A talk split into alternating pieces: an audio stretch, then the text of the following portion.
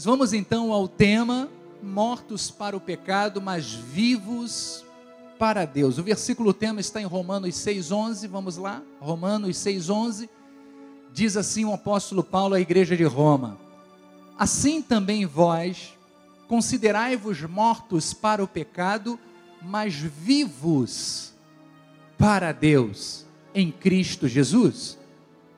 Não reine, portanto, o pecado em vosso corpo mortal, de maneira que abençoais as suas, que obedeçais, perdão, as suas paixões.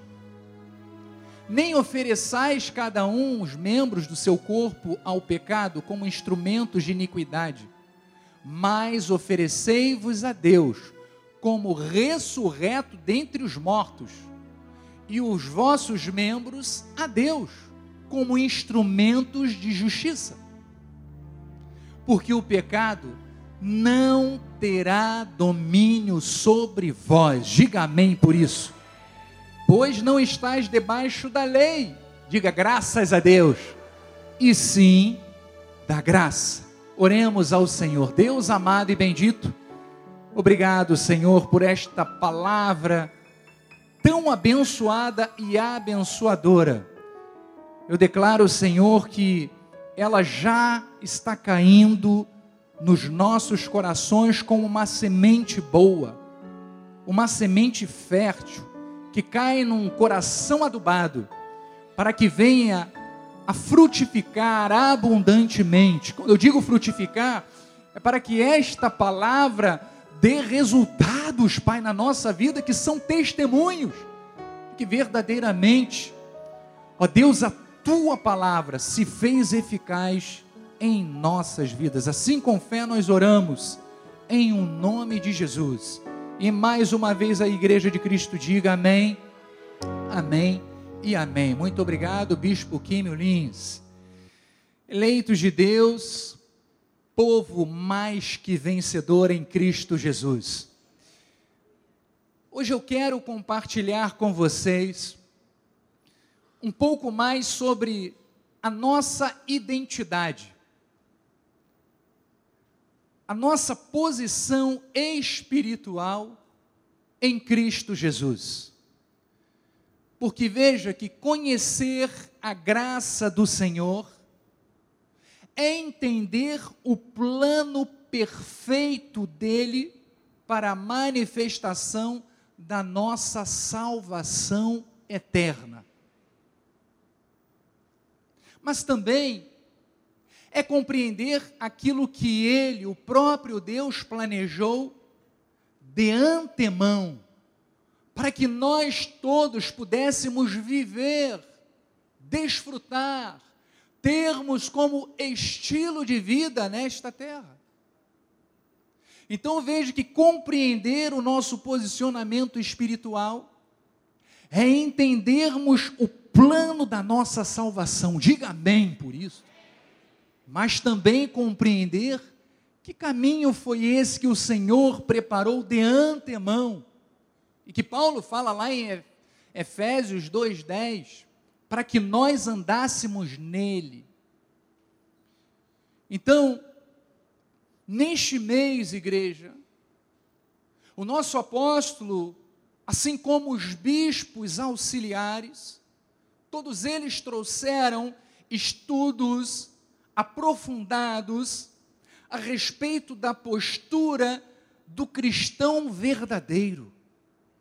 A nossa postura como filhos de Deus, diante das tentações, diante das adversidades, diante das circunstâncias da vida, como nós devemos nos comportar. E hoje nós vamos fechar este tema com o estudo desta passagem que está em Romanos, capítulo 6, versículos, como lemos, de 11 a 14. Que nós compreendemos que, como cristãos, fomos chamados para vivermos uma vida transformada. Diga amém por isto. A sua vida foi chamada para que você viva de forma transformada mas também totalmente liberta daquilo que um dia nos aprisionou. Seja um vício, seja um comportamento, um estilo de vida errado, tudo aquilo que fazia parte do nosso passado. Estávamos presos a isso. Mas graças a Deus, diga graças a Deus, o Senhor nos libertou. Então é justamente isto que o apóstolo dos gentios, o apóstolo Paulo, descreve como mortos para o pecado, mas vivos para Deus. Então, dando continuidade a este foco, a este pensamento, veja que o apóstolo Paulo nos escreve lá em 2 de Coríntios 5,17. Ele diz assim: E assim, se alguém está em Cristo, o que, que é? Nova criatura. Diga, eu sou em Cristo Jesus, uma nova criatura. E ele diz: as coisas antigas já passaram, eis que se fizeram novas. Então veja, o que Paulo está dizendo é que ser uma nova, uma nova criatura vai muito além de vivermos segundo regras religiosas ou até mesmo mantermos uma aparência de santidade. Vai muito mais além do que isso. Não é agir de um modo, de uma forma dentro da igreja e quando sai da porta para fora é uma outra pessoa. Não. Mas viver esta novidade de vida que Paulo diz é viver impactado pela obra da cruz de Cristo, de tal modo que haja mudanças interiores, e que são mudanças reais na nossa vida, amado. Em que as coisas do mundo, elas não fazem mais sentido nenhum para nós. Elas não nos interessam mais o estilo de vida que nós tínhamos no passado, que servíamos ao mundo, isso não faz parte mais da nossa vida. Isto não nos dá mais prazer. Então veja que Paulo, ele escrevendo aos Gálatas, ele relata sobre isso. Ele fala assim, ó, mas longe esteja de mim gloriar-me, senão na cruz do nosso Senhor Jesus Cristo pela qual o mundo está o quê? Crucificado para mim. Então veja que nós, como cristãos legítimos, que sofremos uma conversão real, o mundo foi crucificado para nós também. E nós para o mundo, ele falou. Então Paulo se gloriava unicamente na cruz de Cristo, porque ela representa a obra completa que Jesus consumou para a vida dos seus filhos. Aquilo que Cristo fez na cruz do Calvário há mais de dois mil anos atrás, foi pensando em você, foi pensando em mim. Então o mundo representa aquilo que está decaído no pecado, sejam pessoas, sejam coisas, e muitas delas que nos tentam, tentam um cristão para seguir do caminho de Deus. E até mesmo, igreja, sistemas religiosos que atraem o homem para longe da verdade. Existem lugares que, ao invés de pregarem a verdade, geram mais confusão e, consequentemente, distanciam Deus ou as pessoas daquilo que Deus tem para a vida delas. Então, igreja, por isso o mundo precisa morrer para cada um de nós e, consequentemente, nós para eles. O que significa perder o interesse por ele e não permitir que mais nada exerça controle sobre a nossa vida. Por isso, nós lemos no início que o pecado não tem domínio contra nós, não existe, não, não exerce mais controle algum sobre as nossas vidas porque uma vez morto para o mundo, nós o sepultamos para sempre. Diga, o mundo está sepultado para sempre na minha vida.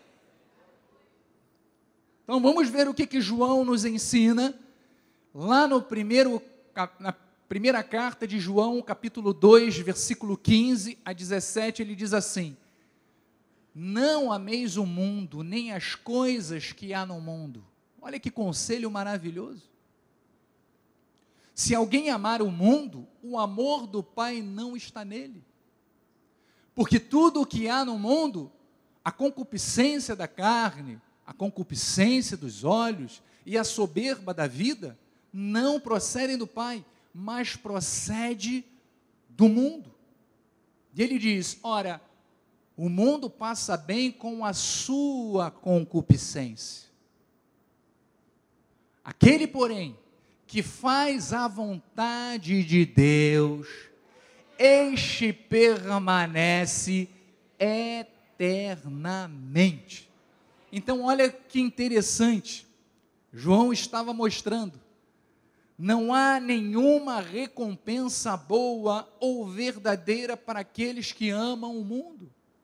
Tudo aquilo que o mundo oferece é para a nossa destruição. Diga não! Mas veja que, para quem ama a Deus e pratica a sua vontade, a palavra está dizendo que há galardão eterno. A vida eterna está garantida para aqueles que amam a Deus, para aqueles que deixaram o mundo, deixaram as coisas deste mundo, mas vivem única e exclusivamente para servir a Deus no seu dia a dia.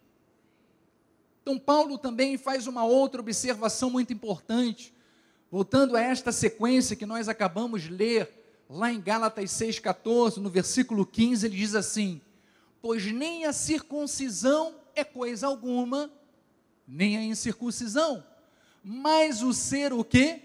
Nova criatura.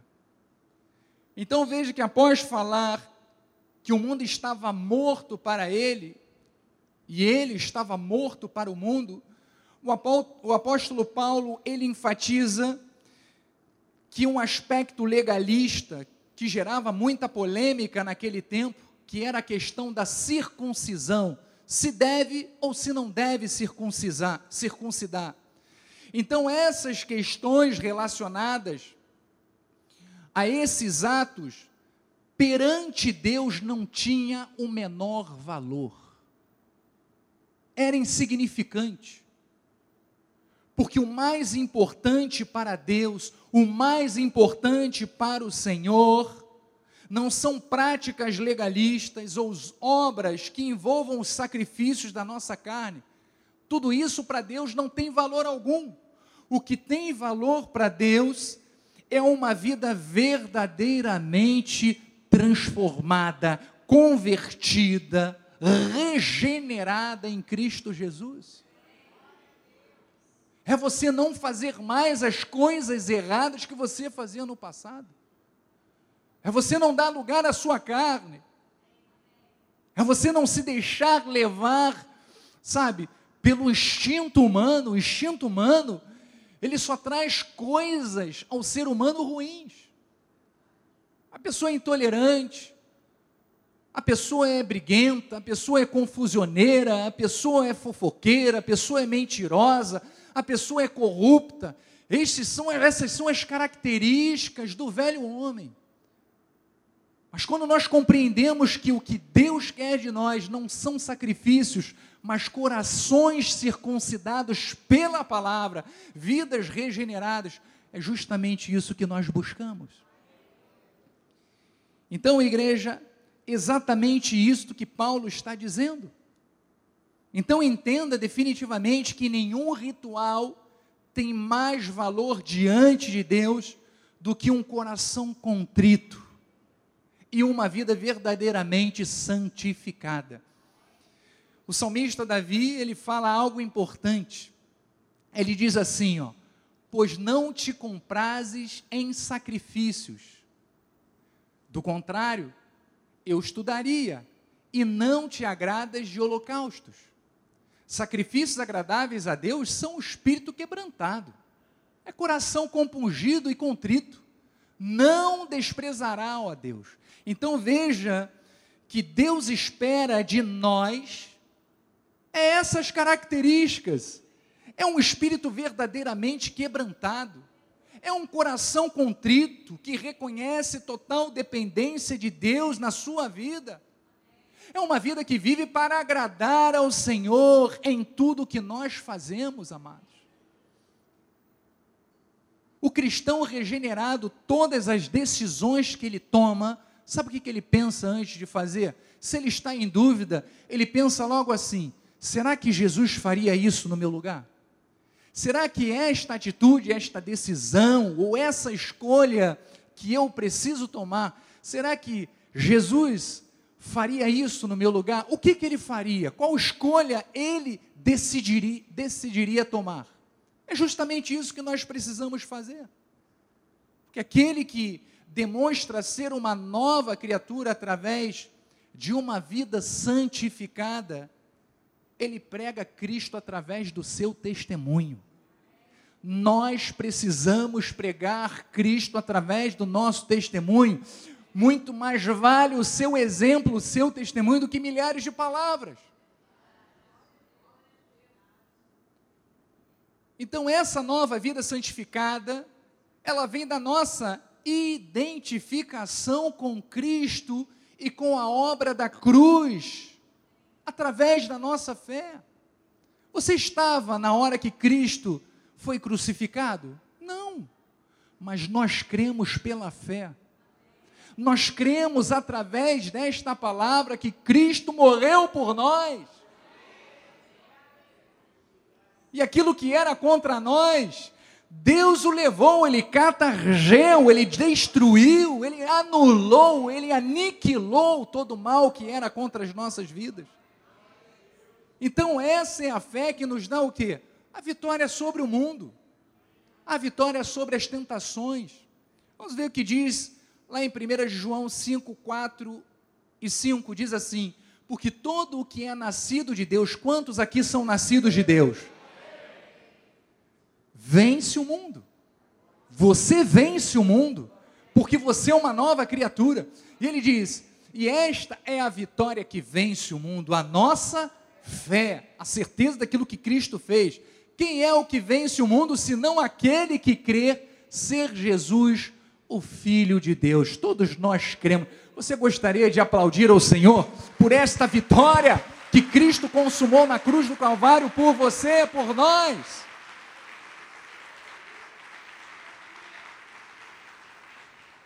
Amados, se você tem fé em Jesus Cristo, você sempre vencerá toda e qualquer situação. Então, amados, neste sermão, nós vamos voltar à passagem tema e examinar as verdades ensinadas pelo apóstolo Paulo, que estão presentes nesses versículos que nós lemos, de Romanos 6, 11 a 14, e que nos incentiva a vivermos essa vida vitoriosa sobre o mundo, em santidade, em obediência a Deus e oferecendo os nossos corpos como sacrifício, como instrumentos de justiça para Deus. Vamos ver a primeira lição que ele nos ensina. A primeira lição deixada pelo apóstolo Paulo nesta série de versículos é considerar-nos mortos para o pecado. Então veja que esta é a condição que nós precisamos compreender. Morremos para o velho homem, morremos para o pecado, morremos para os velhos hábitos. Então, desde o momento que eu creio que eu morri para a minha natureza terrena, eu passo a me tornar uma nova vida, uma nova criatura não mais baseados naquilo que eu herdei dos meus pais, ou que eu aprendi do mundo, mas segundo aquilo que Cristo fez e me ensinou através da Sua palavra. E ele diz assim, Romanos 6,11: Assim também vós considerai-vos mortos para o pecado, mas vivos para Deus em Cristo. Então vamos avaliar mais minuciosamente esta declaração Veja que, como filhos de Deus, é essencial que consideremos a nós mesmos como mortos para o pecado. Esta palavra, mortos para o pecado, tem um peso muito grande. Porque é difícil você, às vezes, fazer morrer aquela parte da sua vida que você tem mais fraqueza. Aquele lado da nossa vida em que nós somos mais tentados a errar, a tropeçar. Mas nós temos que acreditar que esta morte, ela é para tudo, não importa o que seja. Tudo aquilo que nos desvia do caminho, nós temos que crucificar com Cristo. Não podemos ressuscitar a igreja. Porque quando recebemos a Jesus como Salvador e começamos a crer na graça e no conhecimento, Igreja, ocorre uma transformação interior onde somos libertos totalmente do poder que estava sobre as nossas vidas, que era o poder do pecado. O que, que isso significa? Significa que quando estávamos debaixo do domínio do mundo e das potestades, não possuíamos forças para nos desvencilharmos do pecado antes de conhecermos a Cristo, antes de conhecermos a palavra, nós estávamos, sabe, servindo aos príncipes deste mundo. Não tínhamos armas espirituais para combater o erro. Para nós, aquilo que nós fazíamos era o certo, era o que tínhamos aprendido. Mas olha, devemos lembrar que em Cristo a nossa antiga natureza pecaminosa, ela foi crucificada. Diga amém por isso. E ela não tem mais domínio sobre nós. Ela não tem mais domínio. Então, se ela não tem mais domínio, nós devemos viver conscientes dessa realidade e resistir às tentações que nos afastam da vontade de Deus. Toda tentação é para te levar, sabe, para o fundo do poço, é para gerar prejuízo à sua vida, é para deixar você cada vez mais frustrado, infeliz, impotente, incapacitado. Então, o que Deus quer de nós é potenciar, potenciar a nossa vida. E como é que nós potenciamos a nossa vida? É quando nós estamos cada vez mais próximos daquilo que é comum a nós, a verdade que nos agrada, a palavra de Deus. Então, Paulo faz uma analogia interessante. Quando ele escreve lá aos Coríntios 1, capítulo 9, versículo 24, ele diz assim: Não sabeis vós que os que correm no estádio, todos na verdade correm, mas um só leva o prêmio? É verdade. Correi de tal maneira que o alcanceis. Todo atleta em tudo se domina. Aqueles para alcançar uma coroa corruptível. Nós, porém, o que? A incorruptível. Então, o que Paulo estava mostrando é que em Cristo você tem poder para dominar qualquer situação. Você tem poder dado pelo Espírito Santo de Deus para dominar qualquer sentimento que tente te dominar, que tente te tirar do foco, que tente te desviar daquilo que é mais importante, que é alcançar a coroa incorruptível, amados. Nunca mais se sinta uma vítima achando que é algo mais forte do que você pode suportar. Não. Porque o poder de Deus está na tua vida e ele se revela na nossa fraqueza. Paulo diz: Olha, diga ao fraco, forte eu sou. Quando nós nos apegamos na palavra de Deus, nos fortalecemos nos ensinamentos de Deus, amados, e dizemos ao Senhor: Senhor, isto é muito pesado. Quando você começa a colocar, tirar da sua capacidade, transferir para Deus, Ele age. É neste momento que Ele está agindo em teu favor, que Ele está mudando as circunstâncias ao teu favor. Então veja que, como nova criatura que nós somos, você é forte para resistir toda e qualquer tentação. O apóstolo Paulo declara aos Efésios, lá em Efésios 2:1 em diante, ele diz assim: Ele vos deu vida estando vós mortos em vossos delitos e pecados, nos quais andastes outrora, segundo o curso deste mundo, segundo o príncipe da potestade do ar, do espírito que agora atua onde? Nos filhos da desobediência. Próximo entre os quais, veja que interessante, também todos nós andávamos outrora, no passado, segundo as inclinações da nossa carne, fazendo a vontade da carne e dos pensamentos. E ele diz: E éramos por natureza filhos da ira, como também os demais. Então veja a nossa condição no passado. Ele diz outrora, ele está falando a respeito do velho homem, como nós vivíamos, aquilo que satisfazia os desejos da nossa vida, da nossa carne. Isto fazia parte do nosso passado. Mas veja, nenhuma inclinação carnal ou espiritual tem mais poder sobre a sua vida. Agora, ele age naqueles que andam no caminho da desobediência, não mais na nossa vida. Então veja, igreja, que agora nós temos uma nova vida em Cristo. Diga, eu tenho uma nova vida em Cristo Jesus. O pecado não tem mais domínio sobre a nossa vida. Aplaudam o Senhor. Mas ele não para por aí, ele continua. E ele diz: Mas Deus, sendo rico em misericórdia, olha que Deus maravilhoso nós servimos. Por causa do grande amor com que nos amou, amados, ele te amou com um amor eterno.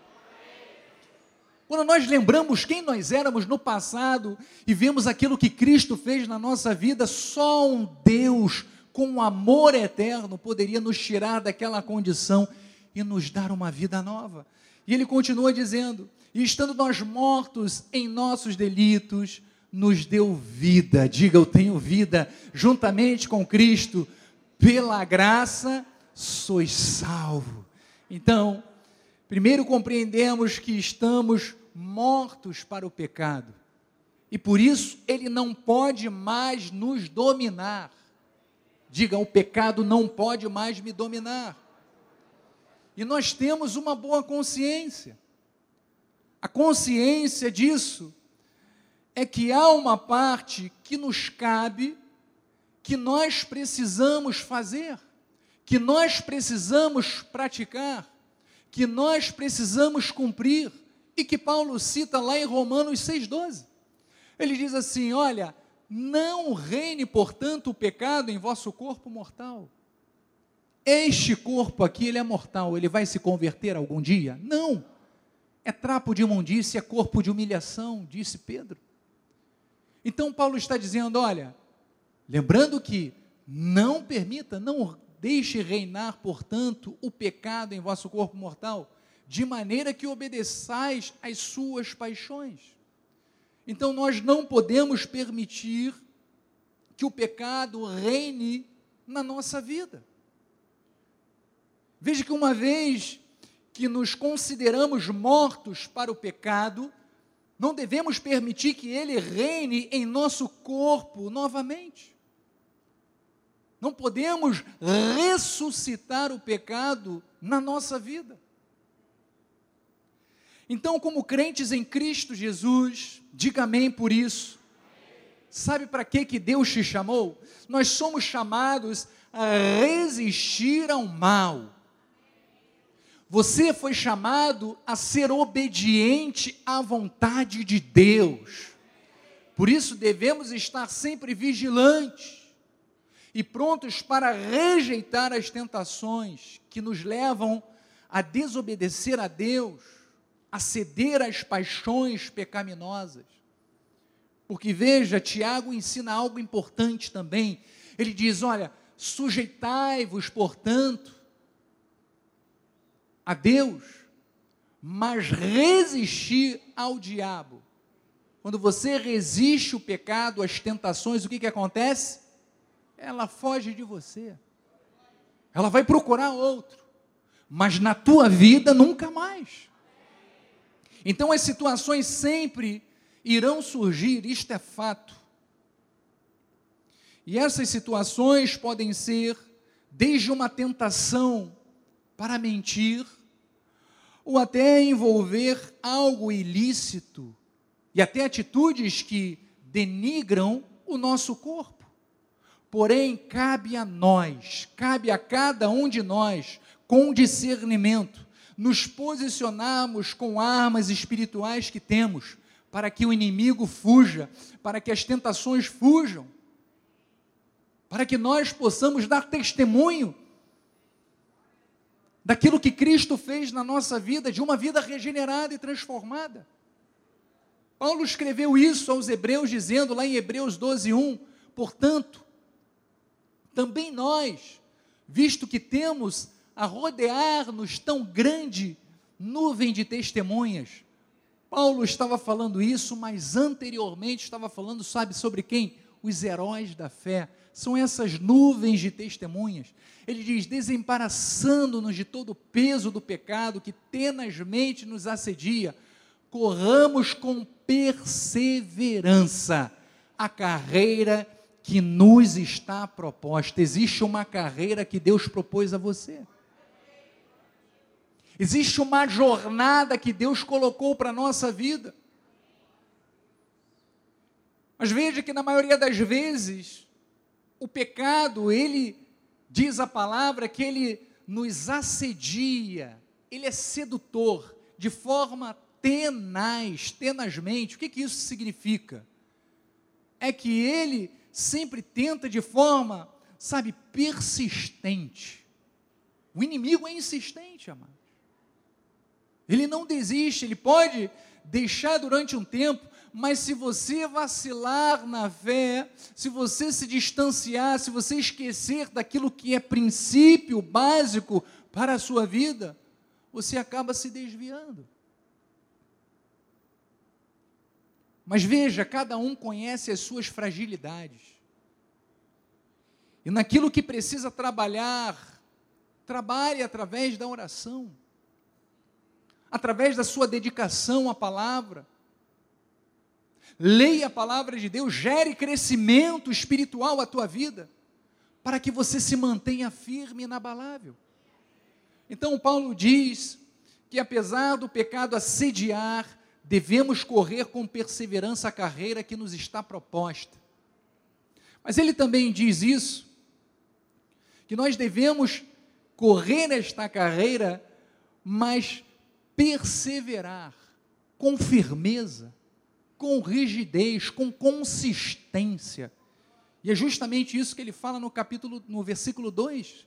Ele diz: Olha, olhando firmemente para o autor e consumador da fé, Jesus, o qual, em troca da alegria que lhe estava proposta, suportou a cruz, não fazendo acaso da ignomínia, da ignomínia, está assentado à destra do trono de Deus. Então, amados, quando o nosso alvo está em Jesus Cristo e em tudo aquilo que ele sofreu na cruz por nós,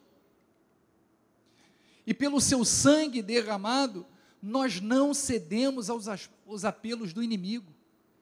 Quando você traz à memória aquilo que te dá esperança, a obra da cruz, aquilo que Cristo fez, você se constrange diante do pecado. Você não permite que o pecado ganhe espaço na tua vida. Porque você lembra daquilo que Cristo fez e o teu amor é por Cristo. O teu amor não é pelo pecado, o teu amor é pela obra maravilhosa e magnífica que o Senhor fez em nosso lugar e por nós. Então nós devemos permanecer firmes e inabaláveis. Versículo 3 ele diz: Considerai, pois, atentamente aquele que suportou tamanha oposição dos pecadores contra si mesmo, para que não vos fatigueis, desmaiando em vossa alma. Então, quando você estiver vivendo alguma situação muito difícil, uma guerra da carne contra o seu espírito, quando algo ou alguém estiver tentando tirar você do foco, lembre-se que Jesus venceu para que você pudesse ter a vitória em todas as áreas da sua vida. Ele venceu para que você fosse vitorioso. Então, nós temos que compreender que jamais podemos permitir que o pecado reine novamente no nosso corpo. Outro ponto importante, e que o próximo versículo nos ensina, é que nós precisamos oferecer a nossa vida a Deus como instrumento de justiça.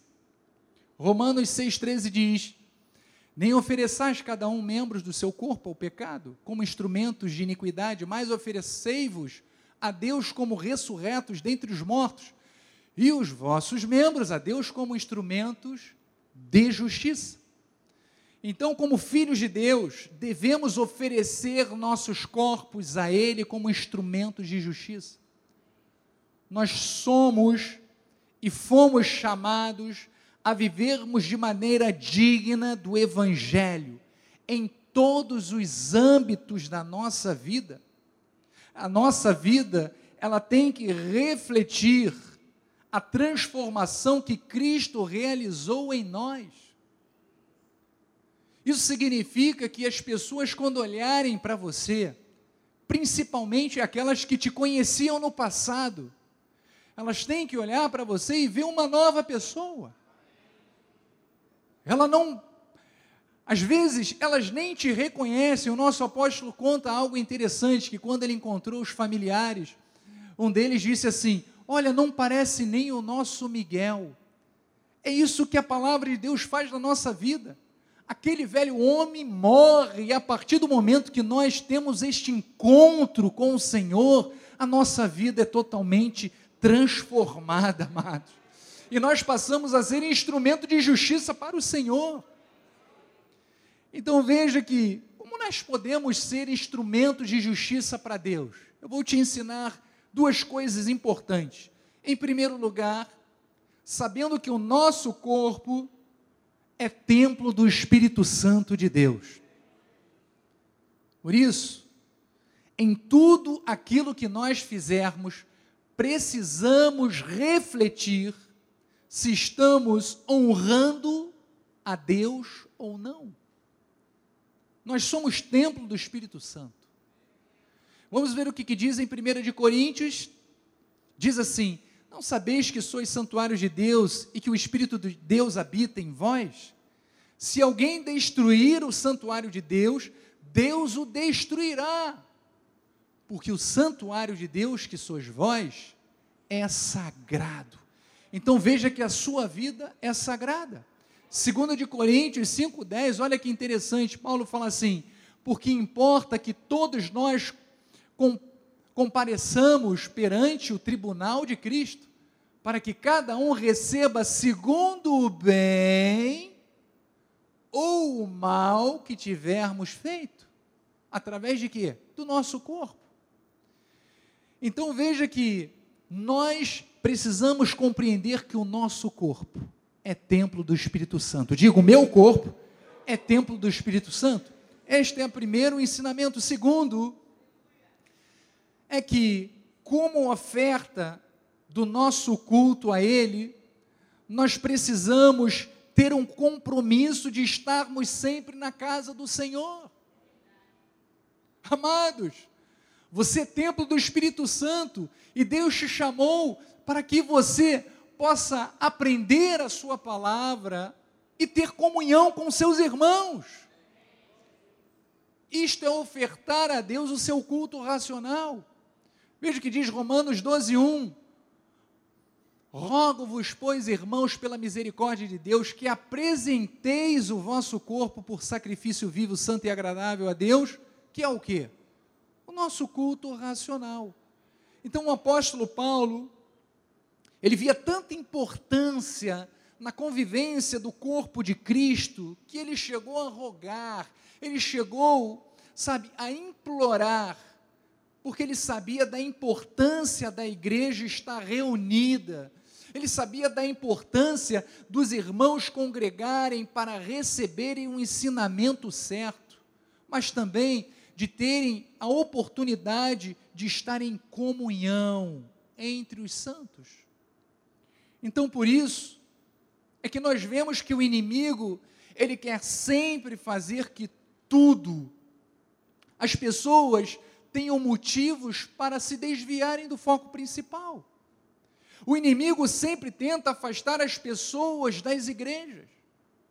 O inimigo sempre dá uma desculpa, um dia é o churrasco, um dia é o sol, outro dia é o calor, outro dia é a chuva, outro dia é um aniversário, sempre tem um motivo para impedir que as pessoas estejam em congregação. Mas veja, quanto mais distante a pessoa estiver do braseiro, mais fraca se torna a brasa da pessoa. Então vença a tentação de ficar em casa. Porque o salmista nos ensina a forma certa que nós devemos cultuar a Deus. Como é que nós devemos nos apresentar diante do Senhor? Ele ensina lá em Salmos 100, 2 e 4, diz assim: servir ao Senhor com alegria. Veja que existe uma forma de nós nos comportarmos. Apresentai-vos diante dele com cânticos, com louvores. Ele diz: entrai por suas portas com ações de graças, nos seus átrios com hinos de louvores rendei-lhe graças e bendizei-lhe o nome. Então, amados, esta é a forma que nós devemos servir a Deus. Nós devemos celebrar ao Senhor. Veja que Paulo nos ensina lá em Hebreus 6,10 algo importante.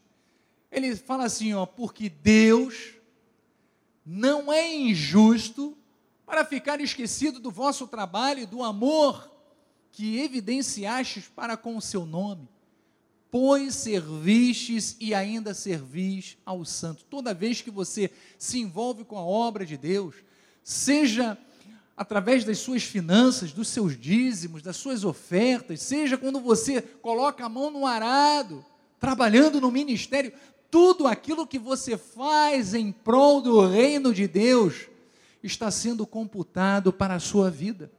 Deus tem recompensa, diga amém, eu recebo.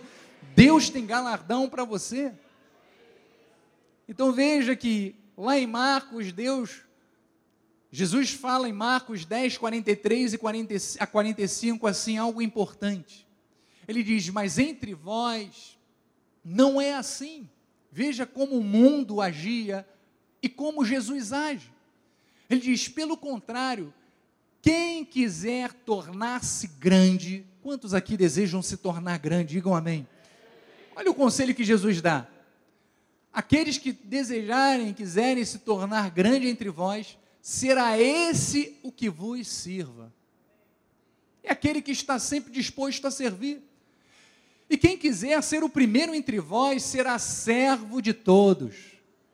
Pois o próprio Filho do Homem não veio para ser servido, mas para servir e dar a sua vida em resgate de muitos, por muitos. Então, amados, esse é o nosso chamado, de estarmos sempre servindo a Deus através da nossa vida, através de tudo aquilo que Deus nos chama a exercermos, seja no ministério ou aonde você estiver. Último ponto e nós terminamos. É que Paulo nos aconselha a que permaneçamos na graça, na sua graça. Lá em Romanos 6,14 diz: Porque o pecado não terá domínio sobre vós, pois não estáis debaixo da lei, e sim da graça. Então, amados, neste trecho, Paulo, ele fecha este pensamento sobre a questão de não sermos mais dominados pelo pecado, porque estamos debaixo de uma nova aliança. Estamos libertos pela graça de Deus. Então, igreja, esta libertação que Deus manifestou na nossa vida, através da Sua palavra, através desta obra maravilhosa que Cristo consumou na cruz do Calvário, não significa que nós não pecaremos mais. Eu não estou dizendo aqui que uma vez em Cristo, é claro que em Cristo para sempre, mas uma vez em Cristo não significa que eu não poderei tropeçar ou errar. Não, eu não estou dizendo isto. Eu estou dizendo que a graça de Deus, ela não é motivo de nós agirmos de forma libertina, de forma alguma. Mas ela nos capacita a entendermos que o pecado que estava sobre nós não tem mais domínio sobre as nossas vidas. Porque agora nós temos o Espírito Santo em nós. E é Ele quem nos capacita a vivermos em retidão e buscando sempre uma vida de santidade, de temor a Deus. Veja o que diz em Gálatas 5,16. Ele diz assim: Digo, porém, andai no Espírito, e jamais satisfareis a concupiscência da carne. Então, Paulo já está dizendo: olha, você quer não dar, não satisfazer as concupiscências da carne, então ande no Espírito. Então busque o conhecimento da palavra. Então tenha intimidade com Deus. Porque ele diz no próximo versículo: porque a carne, ela milita contra o espírito. É uma, é uma guerra eterna. E o espírito contra a carne, porque são opostos entre si, para que não façais o que porventura seja o vosso querer. Mas se sois guiados pelo Espírito, diga eu sou guiado pelo Espírito, não estais sobre a lei. Então, ao invés de estarmos sobre a lei, agora vivemos em liberdade para servirmos a Deus e sermos guiados pelo Espírito Santo. Por isso, a graça de Deus, ela nos capacita a vivermos em conformidade com a Sua vontade, igreja, e de buscarmos sempre esta santidade e temor. Não fazemos isso para obter a salvação, claro que não mas como uma manifestação da nossa gratidão e amor a Deus, porque fomos salvos por Ele. Nós fomos salvos pelo Senhor. Então, amados, eu termino com Colossenses 2, 6 e 7. E Paulo diz assim: Ora, como recebestes Cristo Jesus, diga, eu recebi Cristo, o Senhor assim andai nele. É desta forma que nós devemos viver. Nele radicados e edificados e confirmados na fé, tal como fostes instruídos, crescendo em ações de graças. Então, igreja, temos que viver cada um dos nossos dias enraizados profundamente em Cristo, andando nele, confirmados na fé, agindo da forma como temos sido instruídos através desta palavra, através deste ministério, e sempre com sentimento de gratidão em nossos corações, porque a palavra de Deus, ela nos chama a vivermos uma vida transformada em Cristo Jesus. E ao considerarmos a nós mesmos como mortos para o pecado e vivos para Deus, sabe o que vai acontecer?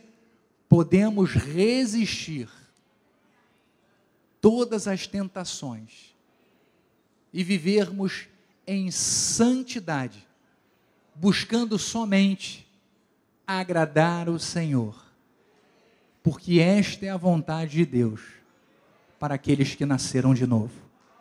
E aqueles que nasceram de novo digam amém. Graças a Deus, graças a Deus.